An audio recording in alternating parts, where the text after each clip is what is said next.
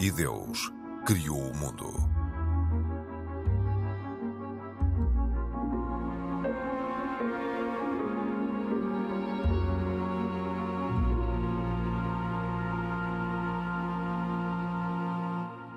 Olá, bem-vindos.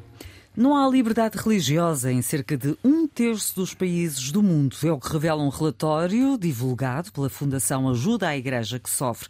Foram analisados 161 países em 2023. Em 61 há restrições. Este é um dos temas deste E Deus Criou o Mundo.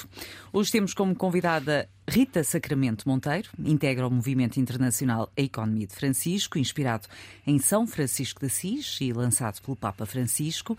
É membro da comunidade de vida cristã, eh, também leciona na Universidade Católica.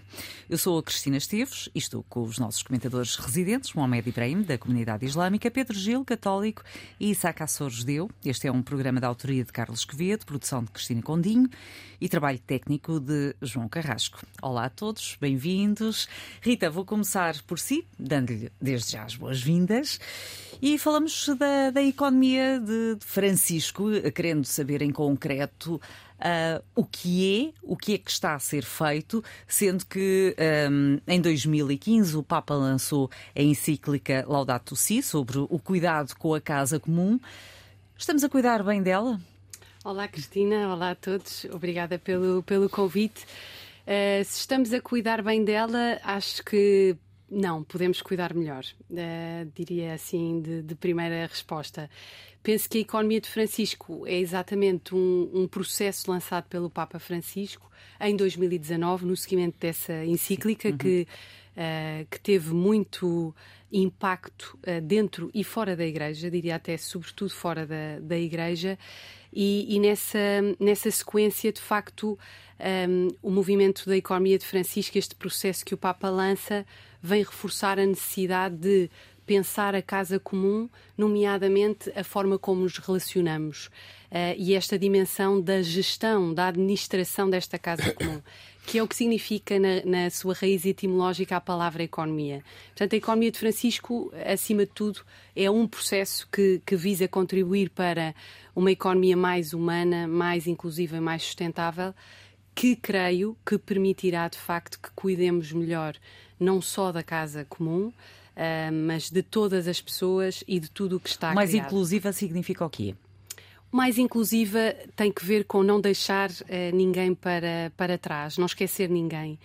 E, e isso pode concretizar-se em muitas coisas. Por exemplo, naquilo que são processos de desenvolvimento, não nos esquecermos de trazer para a mesa desses processos uh, os verdadeiros protagonistas, ou seja, as pessoas que são afetadas por esses, uh, por esses processos. Portanto, uh, a pessoa que passa pela situação, que está a viver uma determinada realidade, poder participar no desenho uh, do caminho ou da solução para essa problemática. Portanto, isso é que é a verdadeira inclusão e, e participação. E estamos a falar de um, de um movimento dirigido uh, mais para as gerações uh, mais novas. e o que, é que tem sido feito em concreto para, um, em, em prol da casa comum? Uh, porque quando falamos em economia, normalmente lembramos de dinheiro, mas não é só. As coisas estão interligadas, mas aqui uh, interliga-se também a religião. Sim, eu diria que a economia de Francisco, só pela palavra Francisco. É o Papa? Uh, não é em primeiro é lugar eu, eu diria eu diria que é São Francisco de Assis. Depois é o Papa. Portanto de facto este processo nasce uh, no âmbito da Igreja Católica mas ele é um processo aberto a todas as pessoas nomeadamente a pessoas de outras confissões religiosas e a todas as pessoas de boa vontade como aliás é a marca do, do Papa Francisco quando lança estes estes processos. Portanto de facto a economia de Francisco que pede, o Papa confia aos, aos jovens o protagonismo, mas ela é para todos. Eu às vezes ouço dizer, ah, a economia de Francisco não é para mim que eu já não sou jovem. Não, nós fazemos todos parte da economia, nós somos todos agentes económicos e todos podemos uh, fazer a mudança com as nossas escolhas, com a nossa consciência de que contribuímos para o bem comum e que as nossas decisões implicam num conjunto e numa, numa teia de, de interdependência. E, portanto, a economia de Francisco é liderada pelos jovens porque os jovens são a, a geração do futuro, são, são já do presente, têm uma Sim. energia muito própria, o Papa diz isso, uh, têm um sonho, um rasgo muito próprio da, da idade e um desejo de transformar o mundo. Se calhar não estão tão contaminados uh, por alguns desafios ou ideias que, à medida que vamos crescendo, nos podemos deixar uh, contaminar. Não acho, não acho também que seja uh, uma relação direta, mas, mas, mas, pode acontecer. Mas em contrapartida, há, há o digital que nos contamina e contamina Sim. muito os mais novos. É verdade. E o Papa tem chamado a atenção ah, para, tem, esse, tem. para esse continente digital. Uh, mas é engraçado, Cristina, porque a, a, economia de Francisco nasce no momento da pandemia. Sim. Nós éramos para nos encontrar em, em Assis. Em 2020 Sim. era para ser o primeiro encontro em Assis. O Papa escreve a carta em 2019 e este movimento organiza-se e recebe mais de 3 mil candidaturas de jovens em todo o mundo em pleno contexto em que o mundo estava a fechar. E, portanto, é absolutamente extraordinário como o movimento se espalhou, os jovens trabalharam a partir deste mundo online e usaram este mundo online para o bem. Portanto, investigadores, empreendedores e agentes de mudança, ativistas, estiveram em torno de 12 temas, que são as 12 aldeias, a trabalhar por esta economia. E o que é que tem sido feito? Muitas coisas, desde quem estuda, quem está na academia, poder de facto pensar novos modelos, desafiar as teorias e os paradigmas uh, e as lógicas dominantes, até quem está a trabalhar nas organizações, uh, olhar para o seu modo de agir e modo de fazer, contagiar, contaminar pela positiva essas organizações e até quem está a desenvolver projetos novos, nomeadamente para resolver problemáticas sociais, poder ter em conta uma série de princípios e valores que estão naturalmente ligados à doutrina social da Igreja, mas que são uma tradução dessa doutrina, uma atualização e uma sim, uma, uma tradução no sentido de passar para uma linguagem que todos podemos usar, entender e, e passar à ação. Sim, o Papa critica e bastante a cultura do desperdício, 80% da riqueza está nas mãos de 20%, uh, diz que há aqui um grande desequilíbrio. Esta, este movimento um, revela também não só essa, essa questão, mas um, da parte do Papa há crítica e muito em relação à devastação ambiental. Eu pergunto se, quando o Papa diz que quer uma economia mais fraterna, justa, sustentável e ecológica, se se nota também em tudo isto uma tendência ideológica? Há quem diga, enfim, que, que, por detrás da economia de Francisco também pode estar uma ideologia.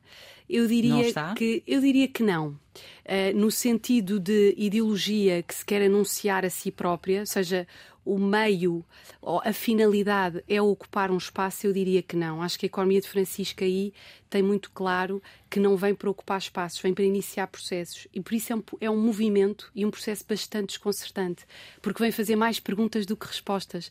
As pessoas estão à espera que nós tenhamos um modelo económico chave na mão, ou a receita para todos os problemas económicos uh, e do mundo, e nós não temos. Uh, ninguém tem.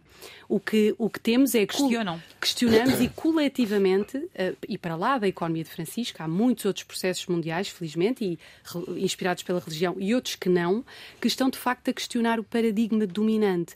Portanto, nesse sentido, eu não, eu não atribuiria a palavra uh, ideologia, porque acho de facto vai na linha do Papa Francisco de o objetivo não é ocupar espaços, é abrir caminhos. E hoje o mundo precisa disso, que é, e é assim que de facto colaboramos uhum. uns com os outros. Se de facto há um que por ideologia quer ocupar com a sua ideia o espaço, quer ter mais razão e mais voz do que outro, de facto a ideologia aí assume uma perspectiva negativa, ao meu ver, e fecha. Eu creio que a economia de Francisco é um processo, é uma comunidade e é uma vocação e traduz-se num pacto, que foi o pacto assinado em Assis, em que de facto uh, aponta linhas para uma economia que de facto seja essa economia do Evangelho, no sentido de uma economia que cuide de toda a gente e que cuide do planeta.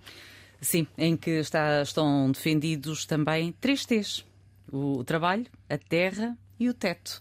Que essa também é, é outra questão. Quando se fala, e já vou, já vou dar a palavra ao Pedro Gil, quando se fala um, do facto do, do padre, uh, do Santo Padre, uh, abrir o leque e, e chamar uh, também outras, outras religiões, aliás, desde o início que foi assim, como é que a comunidade islâmica também olha para esta, para esta economia de Francisco? Dá-lhe alguma relevância? Não dá? Como é que é?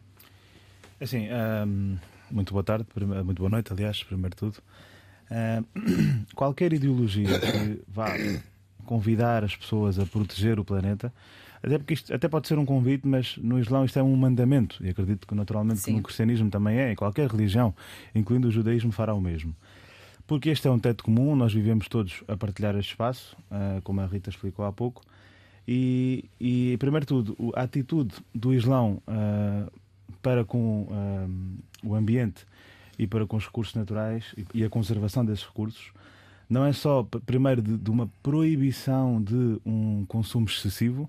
O Alcorão vai muito ao encontro da proibição do consumo excessivo, seja consumo alimentar, seja, uh, seja outro tipo de consumo, mas também uh, para com medidas de prevenção antes da, antes da correção. Uh, de, de, de, chegarmos ao ponto de uh, ruptura, obviamente. E o profeta, o profeta Muhammad encorajou imenso uh, o plantar das árvores, o plantar de espaços verdes, a cultivação da agricultura de uma forma sustentável e considerou estas ações como ações de adoração a Deus. Porque, naturalmente, que temos que criar espaço, temos que preservar o espaço para, para as nossas gerações atuais e também futuras, e qualquer mentalidade que vá, uh, que vá ao, aliás, que vá explorar demasiado a terra e os seus recursos, é uma, é uma atitude que é vista com muito maus olhos na religião, incluindo a religião islâmica.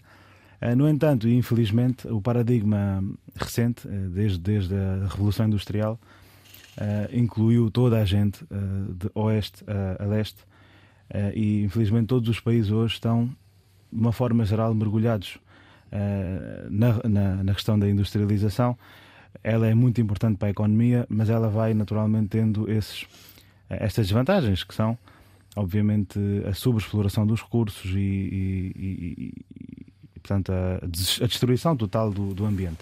Em relação a este convite e a, ao programa que a Rita acabou de apresentar, naturalmente que qualquer movimento que seja de diálogo interreligioso e que tenha como uh, que tenha como objetivo paralelo a proteção e a preservação do meio ambiente, é sempre visto com bons olhos, principalmente nos dias em que nós vivemos, onde há uma falta de adesão à, à, à religião e aos, seus, e aos seus mandamentos, mas conjugar os bons mandamentos da religião com uma necessidade que é, acima de tudo, biológica para nós, que é a preservação do ambiente, é algo que é recebido de braços abertos uhum. e deve ser assim.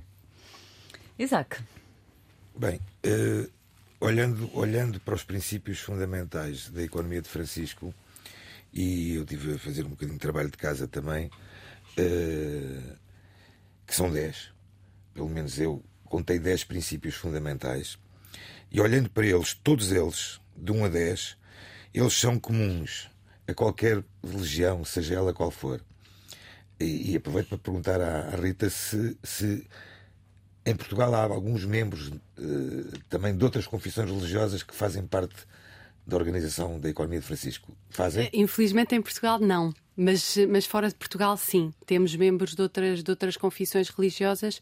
Em Portugal, o grupo que se formou, formou-se sobretudo a partir da, da Igreja Católica e dessa pertença e dessa partilha, mas está totalmente aberto. Portanto, eu lanço-lhe já um desafio que acho Ótimo. que, que é de fazerem esta, eh, fazer alguma, alguma promoção, uhum. uh, uh, divulgação junto das comunidades uh, religiosas, seja judaica, seja islâmica, e seja dentro da, da comunidade cristã também, obviamente, porque eu, eu, eu, estava a olhar para esta. Ali, aliás, estes, estes pontos são quase que revolucionários também, alguns deles.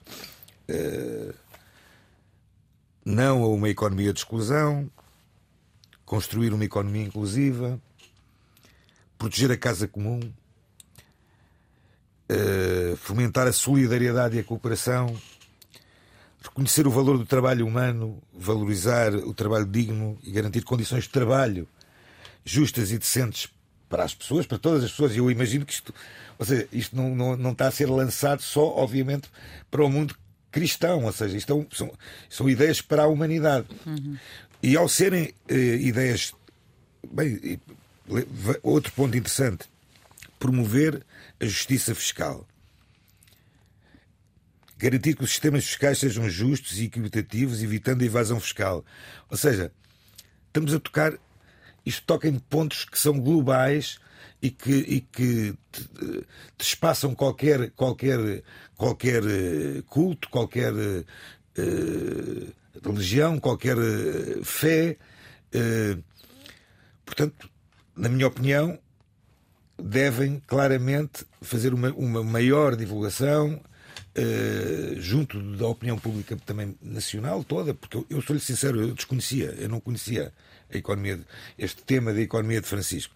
E lendo um bocadinho, um bocadinho só, e vou ler mais agora, estou pasmado pelos pontos todos que são tocados. São todos pontos que, se, que, que são de, de, uma relevância total para a sociedade, seja ela uh, judaica, budista, uh, muçulmana, católica. São princípios gerais. São princípios, princípios gerais. nos devemos reger. E que nos devemos reger todos. Claro.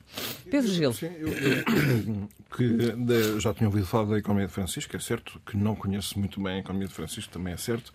Eu já li a Laudato Si, isso posso dizer com algum orgulho, para não dizer muito, mas uh, tenho aqui uma série de interrogações. Uh, uma delas tem a ver com o facto de saber se a proposta ou pensamento associado à ideia da economia de Francisco tem, tem por destinatários os decisores políticos, uma vez que para a maior parte das pessoas a economia é algo que ultrapassa a nossa capacidade de decisão e de influência.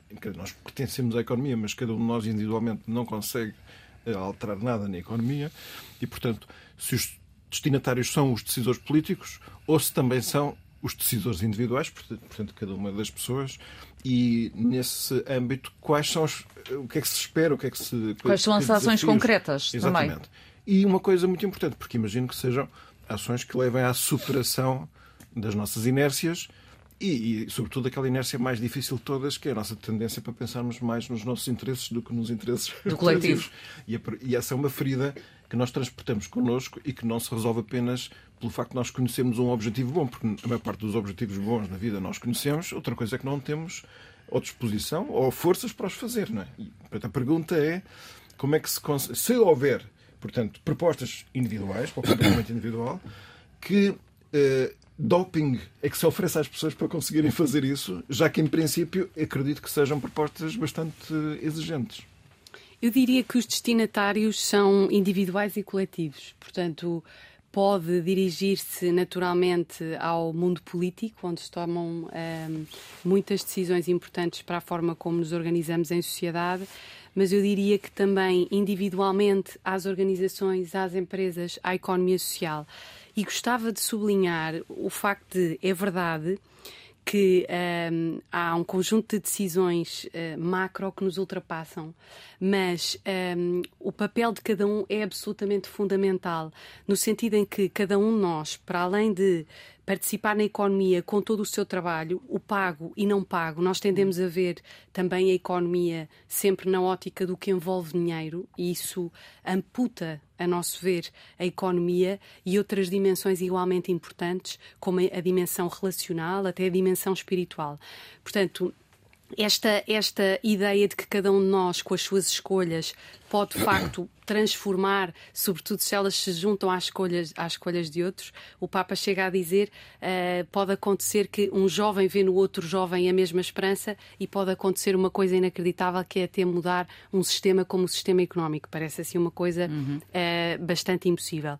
Ao mesmo tempo também lembrar que nestes jovens, mas não só para lá destes jovens, porque se dirige a uma economia que precisa de todos, uh, muitos de nós estão em lugares de tomada de decisão, em organizações, com equipas, uh, com, com, com, pessoas a seu, a seu cargo, uh, com negócios, com, enfim, na, na, economia social, a cuidar de outros. Portanto, de facto, aí acho que a economia de Francisco desafia, a partir destes princípios e de valores, essas realidades. E o Papa até usa uma expressão, quando se dirige aos jovens em. Um, numa das cartas, é que nos convida a todos a mudar os nossos esquemas morais e mentais porque de facto a expressão da conversão ecológica também entra aqui. Se a ecologia é integral, ela considera também a dimensão da economia e a conversão que nos é pedida é total. É, perante a realidade, os sinais do tempo e os desafios, o que é que, o que, é que eu preciso de converter, de transformar em mim para, de facto, contribuir para este bem comum? Porque Sim. estamos todos, de facto, ligados. Ninguém se salva sozinho, como de resto o Papa já dizia no tempo da pandemia e para transformar a economia e, sobretudo, e também gostava de reforçar esta ideia, uh, trazer de novo à economia a sua essência. Aqui eu, eu acho que o propósito, e que é comum a muitos movimentos no mundo que estão a questionar a economia atual, desde a Donuts Economics, que é um modelo de uma economista chamada Kate Raworth, a uma série de a economia para o bem comum, que é outro movimento internacional, a economia da comunhão, que é um movimento no seio, que surgiu no seio do, da, da comunidade dos focolares, que é uma comunidade eh, católica, cristã. Todos estes movimentos têm uma coisa em comum, que é consideram que a economia perdeu a sua visão, perdeu o seu foco e tornou-se objeto de uh, absolutamente focada em maximizar lucro e num crescimento desenfreado que nem percebemos bem qual é. Hum. E por isso vem desafiar estas noções de crescimento, de lucro, para centrar no fim, pessoa. No, na pessoa e no bem comum, porque se não serve as pessoas. Uh, não serve. Até porque, só para terminar, lembro também o que o Papa disse: atualmente vive-se com o pé no acelerador de manhã à noite. Isso prejudica a saúde mental, a família, as relações, a sociedade. Não há tempo para a ternura, não há tempo para o usufruir da vida. Ao fim e ao cabo, a economia envolve tudo. Sem é? dúvida, sem dúvida, Cristina. Bom, passamos a outro tema com o qual uh, abri e introduzi este, este programa, uh, a liberdade religiosa. Não existe em um terço dos países do mundo, que é algo assustador, e cerca de 62% da população mundial vive nestes uh, eh, 61 países onde não há liberdade. Um, como é que se interpretam estes, estes dados em pleno século XXI? E Rita conhece mesmo por si e hum, com guerras em curso, há receio que possa piorar. Eu acho preocupante, uh, acho muito preocupante esta, esta notícia e, e, estes dados. Na altura da Jornada Mundial da Juventude em Lisboa, também foram dados que, que procurei uh, revisitar e inquieta-me sempre ouvir isto quando penso que 85% das pessoas no mundo têm uma religião. Sim. E, portanto, quando ouvimos que 62% uh, eh, dessas pessoas nessa estatística vivem, uh, nesses, as pessoas do mundo vivem nesses países onde não há liberdade religiosa, é bastante perturbador. E acho que nós não queremos nem sociedades, nem um mundo onde não possamos expressar aquilo em que acreditamos. Porque a liberdade religiosa às vezes transformamos numa conversa entre o Estado laico e a expressão visível ou menos visível de uma religião, mas eu acho que nos esquecemos do essencial. A liberdade religiosa tem que ver com a identidade das pessoas e com aquilo que é a sua crença mais profunda no sentido da vida e da existência humana. Portanto, é absolutamente essencial. Haver contextos onde ainda hoje não pode ser expressada é algo que nos deve inquietar a, a, todos e, se calhar, reflete o estado do mundo, não é, Cristina? Porque estas eh, guerras que a Cristina referia, eh, que continuam a escalar, eh, reflete um mundo pouco tolerante, uh, que insiste no discurso da diversidade e da inclusão, mas na verdade continua a tornar-se uh, eh, um, eh, intolerante e a não valorizar a riqueza de, de, de, de, das crenças religiosas. Até porque muitas das guerras têm na sua gênese a religião, conforme nós sabemos. E, e um, os países, de acordo com este estudo que foi, foi agora revelado, um, este, neste, neste relatório. Um, os países onde não há liberdade religiosa situam-se em África, Médio Oriente e Ásia. Uh, pela, pela, primeira vez é mencionado o continente americano, por causa da situação que se vive em Cuba, Venezuela e também na Nicarágua. Um, no caso da perseguição com base na religião, e estamos a falar, Mohamed, com pessoas a serem presas ou, ou, mortas, acontece em países como Índia, Paquistão, Afeganistão, China, Arábia Saudita, Irão, portanto, também no continente asiático. Em África, há perseguição em países como a Nigéria, Mali, Sudão, República Democrática do Congo e no norte de, de Moçambique.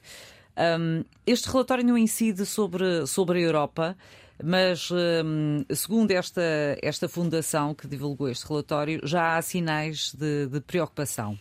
Eu pergunto-lhe qual é a importância deste, deste documento e que reflexão é que devemos fazer com estes dados. Uh, realmente é assim. Uh... Reflexão e ação. Reflexão e a ação é. Porque reflexão fazemos muito, mas depois a ação. A ação, a ação fica em falta. Uh, há pouco a Rita estava a dizer que a liberdade religiosa tem muito a ver com a identidade das pessoas. Isto não podia ser mais verdade. Uh, e aliás, na minha modesta opinião, eu acho que a liberdade religiosa é uma não questão. É uma, é uma coisa tão fundamental que nós ne, ne, é naturalmente estamos a discutir e estamos é a discuti-la, porque infelizmente tornou-se uma questão. Mas a priori. mas sempre foi. Não, o que eu estou Historicamente a dizer é, sempre foi. Repare, repare, sempre houve perseguição. Uh, naquilo que é um direito, acho que a religião, a liberdade de religião é um direito fundamental para uma pessoa e quando ele não é cumprido, nós estamos perante um problema muito grande.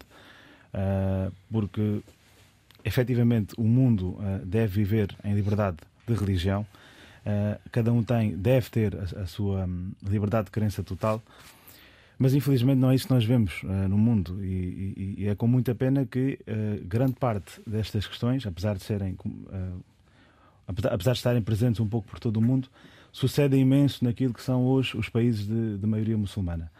Mas nós temos que ver isso com olhos de ver e temos que ver isso também e, com algum contexto.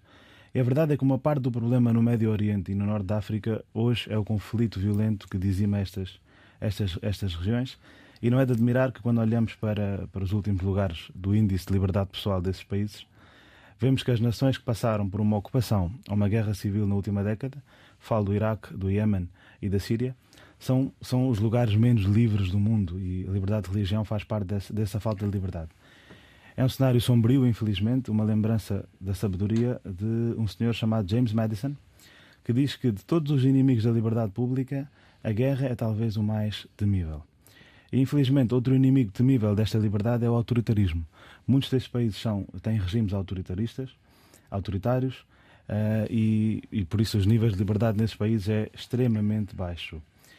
Mas é importante perceber também que há desafios significativos nesta jornada, porque uma coisa que eu costumo dizer é que o mundo muçulmano hoje, hoje, no, no, nos dias em que nós vivemos, ainda é um mundo com feridas abertas. Um mundo que ainda está a recuperar uh, da tragédia que passou no último século enfrenta desafios significativos nesta jornada de cura de feridas antigas. A conquista de liberdade religiosa neste contexto, infelizmente, é uma tarefa complexa. Há raízes históricas nisto, nos conflitos, eh, que combinam-se com questões políticas e sociais contemporâneas, e isto tudo não ajuda muito a, a que consigamos ter liberdade nesses países. São países que vivem debaixo de medo, uh, debaixo do perigo da revolução, uh, debaixo de, do perigo da rebelião, é uma região que tem uma riqueza histórica, cultural muito grande, mas também carrega o peso das disputas territoriais que sempre tem havido, carrega o peso do colonialismo, carrega também o peso deste, deste sentimento anti-invasão eh, e anti-ocidental, eh, naturalmente. Mas é algo que, se nós formos ver na, na, história da religião islâmica, não tem sido assim. Uh, aliás, a Andaluzia e a Península Ibérica, quando esteve ocupada pelos muçulmanos, era o epítomo da, da liberdade religiosa. Aliás, eh, uma coisa interessante é que eh, quando havia vagas e vagas e ondas de perseguição aos judeus, muitos judeus encontraram o seu refúgio em, em, em terras muçulmanas. Não esquecer que quando uh, o, rei, o, rei, Eduardo de Inglaterra, em 1290, decreta a expulsão de todos os judeus da Inglaterra, a maioria deles vem para o Iraque, a maioria deles vem para a Síria, a maioria deles vem para o, o norte de África. Uh, e a verdade é que durante todo este tempo, os muçulmanos foram um exemplo da liberdade religiosa. E em pleno século XXI são? Em pleno século XXI, infelizmente, não são. Infelizmente não são, apesar de haver, apesar de haver países onde as pessoas vivem. Eh, não, não, não vamos comparar com os fatores Porque nós de liberdade. Temos, nós temos perseguições e discriminação em relação, um, por exemplo, em relação a cristãos, nós sabemos uh, que inclusive são mortos. Um, temos a questão dos sunitas, dos xiitas, uh, a questão também dos judeus. Um, entre outras religiões, e, e temos até, uh, num outro âmbito, Tivemos ainda recentemente, mas não com, com esta base, mas uh, se olharmos para o que aconteceu, por exemplo, para a força da, da, da, Igreja, para o que aconteceu entre a Ucrânia e a Rússia, vemos também aí o poder da Igreja, entre a Igreja russa, ortodoxa, e a ucraniana, que houve uma cisão, não é? Uhum. Portanto, como é que se compreende todos estes movimentos e todas estas perseguições e estas discriminações em pleno século XXI, e tendo em conta que este relatório não incide sobre a Europa, mas havendo sinais de, de, pelo menos, discriminação a nível europeu, que ações devem ser tomadas? Estas ações têm que partir da educação. É fundamental partir da educação, é, é fundamental começar de baixo na, na, na, cadeia, é fundamental começar. Em casa? Como disse essa notícia, em casa, fundamentalmente. Mas havendo discriminação em casa, é que muitas vezes isto é um círculo. É o que eu dizia, porque isto, isto é um problema que uh, a geopolítica do, da região também também joga muito nesse, nesse âmbito. E é muito importante educar as Há crianças. Há quem diga que estamos perante uma guerra civilizacional também. Estamos sim, eu não, não podia concordar mais com isso. Uh, e é por isso que é importante educar as crianças desde pequenas, no sentido de perceberem o que é que é cada religião, as diferenças que existem e ensiná-las o sentido da tolerância. Isto é, é, global e é universal e não pode ser, não pode ser uh, excluído. E tolerância tem, tem faltado. Isaac. Como é que olha para estes, para estes dados? E, hum... Estes dados não são, não são novos, infelizmente. Eh, não, foram divulgados agora, mas sim, não, não são, na, na, sequência não, não de... são novos, infelizmente, sim, de outros sim. relatórios que foram feitos. São similares. São similares. Em que uh, existe uma, uma, uma, tendência. uma tendência tremenda de perseguição religiosa no mundo.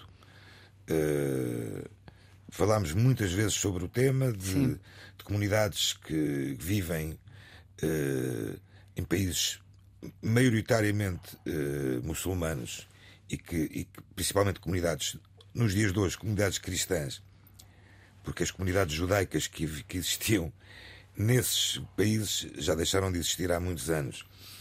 Uh, existiam muitas comunidades judaicas e mesmo muçulmanos perseguidos também em, alguns, em vários países, certo, como nós não, sabemos. Não, não, eu estou, eu estou a falar, eu, eu, eu, ia falar de uma parte e vou passar para outra. Obviamente que também existe. E entre muçulmanos. Infelizmente, também existe este tipo de perseguição, chamamos-lhe quase uma islamofobia, mas de uma forma quase que caseira, por assim dizer, de. Eh, é, a educação.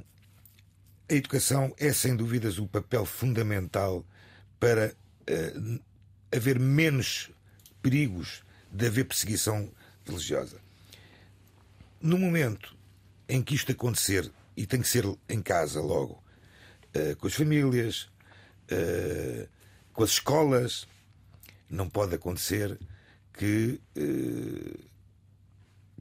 haja escolas em alguns sítios em que se ensine a contar da seguinte forma: um judeu morto mais um judeu morto é igual a dois judeus mortos. Ou seja, a unidade é o judeu morto. Eh, isso acontece, infelizmente. Uhum.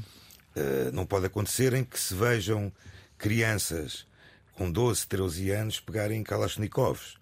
Não pode acontecer isso. Uh, enquanto se vir isto acontecer, seja onde for, uh, o caminho, o nosso caminho não vai, não vamos no caminho certo.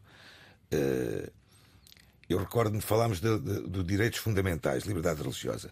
Sem dúvidas que é um dos direitos fundamentais, mas eu, eu, eu, eu falo por mim, eu conto. Tivemos a Revolução de 25 de Abril, de 1974, vamos fazer 50 anos de, de 50 anos de, de liberdade, de democracia. Poucos anos depois, do 25 de Abril, já depois de, de, de, de haver a Constituição da República Portuguesa em 1976, eu perdi dois anos de estudo porque fui chumbado por faltas ao sábado, que era um dia que eu não podia ir, a, uhum. não podia, não podia, uh, ir. não podia frequentar. Ou seja, já estávamos a viver em democracia. Uh, hoje em dia, felizmente, uh, em Portugal temos uma Comissão de Liberdade Religiosa que também só tem 20 anos. Vamos ver, a estamos a falar de 50 anos de democracia e 20 anos de Comissão de Liberdade Religiosa. E que, sem dúvida, está muito mais atento, há uma muito maior atenção. Estou a falar agora no caso de Portugal. No caso internacional, uh, infelizmente, uh, Então, ultimamente, com os conflitos em Israel, o aumento do antissemitismo tem sido brutal. Alguma vez se sentiu discriminado, Isaac? Olha, eu ao ser, eu, eu ao ser chumbado por, por, por, por ser judeu e não, e não frequentar as aulas ao sábado. E ultimamente, nos últimos anos? Não. Pelos vários países onde tem passado? Não, devo-lhe dizer que sente-se, sente-se, ultimamente, infelizmente, sente-se uma tensão um bocadinho maior uh, na ostentação de alguns sinais judaicos, por exemplo, Sim. de andar com uma equipá, um chapéu deste da cabeça um, ou com Mesmo em, em, Portugal? Não, em Portugal não. Okay. Em Portugal, felizmente, não, até ao momento. Esperemos que seja assim. Deixa-me ouvir o, o momento. Mohamed, sente, sentiu alguma, tem sentido alguma discriminação em Portugal? Um exemplo, eu não sou um bom exemplo. Ou noutros países, por onde tenha passado? Eu não sou um bom exemplo porque não tenho a idade, a idade, num bom sentido, que os meus colegas têm. Mas a verdade é que nos meus poucos anos ai, de vida. Ai, isso não se diz. Não, não. É, é, é um. É um elogio. É um elogio. É um elogio. Aliás, por Vai falar ser discriminado elogio, positivamente. Por falar em elogio, gostava de citar aqui um, um sábio, um sábio muçulmano que disse assim: Eu admiro os que são mais velhos do que eu, porque têm mais anos de adoração a Deus do que eu tenho. E admiro os mais novos, porque têm menos pecados do que eu, por, por serem mais novos. Aparente. Portanto, dá para ver, dá para ver em princípio. Pronto, se, se o dá para ver se bem. Deixa-me deixa só terminar só, uh, rapidamente, que é para uh, ainda ouvir o Pedro Discriminação direta, eu pessoalmente não, eu pessoalmente não tive, experiências particularmente relevantes, mas conheço quem tenha tido ataques graves de islamofobia. Onde? Uh, cá? Cá também, cá hum. também, mas, mas, mas falamos mais de questões verbais. Em Portugal é mais o, a agressão verbal das pessoas. Sim. Mas uh, o pior e que. E há eu... receio por causa de uma eventual manifestação que está marcada? Uh, essa manifestação que está marcada para o dia, próximo dia 3 de fevereiro é uma manifestação que eu gostaria de denunciar, porque é uma manifestação supostamente anti-islâmica, uh, é uma manifestação organizada pela extrema-direita. Uh, e eu acho que é uma manifestação que não contribui em nada para a liberdade religiosa em Portugal. Sim, mas a questão é se sentem receio. Claro que sim, claro que sim. Porque é preciso compreender que toda a gente tem o direito de viver em liberdade, desde que naturalmente cumpra com os, os princípios básicos uh, do, do, do, país em que vive. Sendo que Mas estão a ser ódio feito, que está a ser fomentado. Sendo que estão a ser pessoas... feitos apelos exatamente para não haver reação por parte da, da, comunidade islâmica. Deixa-me ouvir o Pedro Gil também em relação, a, em relação a este tema que foi lançado, da liberdade religiosa, e só tem uh, três minutos. Isso. É Dois minutos. Dois. Reduz-lhe já. não, não, não, não me lembro de nenhuma época da história onde fosse fácil a convivência entre as pessoas, quando as pessoas têm uma identidade muito forte. Um, e isto não é para nos resignarmos, é, é, é, para aprender uma arte que essa sim já devíamos ter aprendido há mais tempo, que é a difícil arte da amizade social, quando aquilo que está em causa são pessoas que têm visões da vida completamente diferentes. Claro que isso, eh, as pessoas às vezes não estão muito disponíveis para isso. Primeiro, pode acontecer não interagirem com pessoas tão diferentes assim, mas às vezes é não terem suficiente eh, identidade própria. A sua fragilidade leva-os a não querer correr o risco de eh, dialogar com pessoas que pensam completamente diferente. E por isso, eu diria que a primeira forma de resolver os problemas de liberdade religiosa é que cada pessoa seja cada vez mais consciente, profundamente, da fé que tem. Em primeiro lugar. Porque isso é condição para depois estar mais seguro para ter uma conversa onde deverá incluir ingredientes do género estar interessado em, em, em compreender até onde puder porque é que o outro acredita naquilo que acredita. E mais. Fica mais tolerante? Completamente. Porque é assim, ele em princípio. Desde não se entra em extremismos e fanatismos, não é? Obviamente, porque depois outro esforço que deve ser feito, e isto na visão cristã é essencial, que é estimar a pessoa para lá da sua crença. A razão pela qual as pessoas devem ser estimadas são porque são pessoas, claro. não porque têm méritos, certo? E, portanto, não é por terem a minha fé que elas merecem ser estimadas. Nós estamos muito pouco treinados nisto, basta pensar no futebol. Este, este é mesmo assim.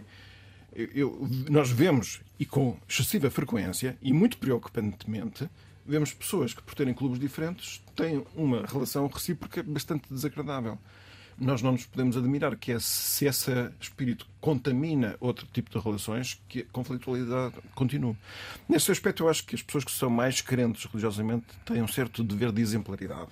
Isto é, de, de precisamente terem a coragem de ter espaços onde dialogam eh, francamente, abertamente, hum. sobre temas nos quais pensam o contrário e mantêm-se calmos não quero deixar de elogiar esta oportunidade, oportunidade deste programa. Também, em certa medida, é uma espécie de pequena escola eh, pronto, Sim, porque não estão aqui várias confissões religiosas e todos são amigos. Até ver. Até ver, até ver. Não, não, Dou 20 segundos a cada um para as recomendações. Isaac, comece por si. Vou tentar ser rápido. 20 segundos. Uh, no próximo dia 27 de janeiro, que coincide precisamente com o Dia Internacional de Recordação do Holocausto, vai ser lançado um livro na Casa do Alentejo, pelas 16 horas, uh, Os Judeus do Algarve e o Holocausto, do Paris ao Inferno da autoria de Maria João Raminhos Duarte. Assim, em grosso modo, conta-nos, documenta-nos um pouco o papel dos judeus do Algarve, que tiveram um papel importantíssimo, judeus nascidos no Algarve, eh, que a partir de Lisboa e de Barcelona salvaram milhares de judeus dos nazis. Mohamed, 20 segundos. Um livro que é o Religious Freedom in Islam, é um, escrito, um, livro escrito por Daniel Philpott, da Oxford University Press e que vai muito ao encontro do que nós falámos e ele analisa questões contemporâneas uh, do Estado das nações de maioria muçulmana hoje e compara-as com aquilo que são os princípios de liberdade e tolerância religiosa na religião islâmica. Rita? Olha, eu deixo uma, uma rúbrica uh, que foi lançada agora pelo Ponte SJ, que é o portal da da Companhia de Jesus em, em Portugal, chamada Ponto de Cruz, uh, por um país sonhado para todos, uh, que propõe um, eh, uma reflexão social e política a propósito das eleições que, que aí vêm, a partir da lente da doutrina social da Igreja. Portanto, as pessoas podem ouvir no site e nas redes sociais do Ponto SJ. Pedro Gil. A apresentação do relatório de liberdade religiosa de que falámos foi feita por um bispo do Paquistão que esteve cá em Portugal e ele fez um apelo que é aquele que eu faço. Temos várias crianças órfãs e criamos vários orfanatos no Paquistão. Às vezes perguntam o que é que os cristãos portugueses podem fazer por nós no Paquistão. Podem ajudar estas crianças. Por exemplo, com apenas cerca de 10 euros por mês, é possível alimentar estas crianças todas, vesti-las, ajudá-las na sua educação, impedindo assim que haja que caiam nas ruas, na violência e dando-lhes um futuro. O site da Ajuda à Igreja que Sofre é o sítio correto para poder fazer esta ajuda. Meus senhores, muito obrigada. Rita, muito obrigada. Vemos-nos na próxima semana. Obrigada. obrigada. Cristina. Boa noite. Quanto a si, obrigada por ter estado desse lado.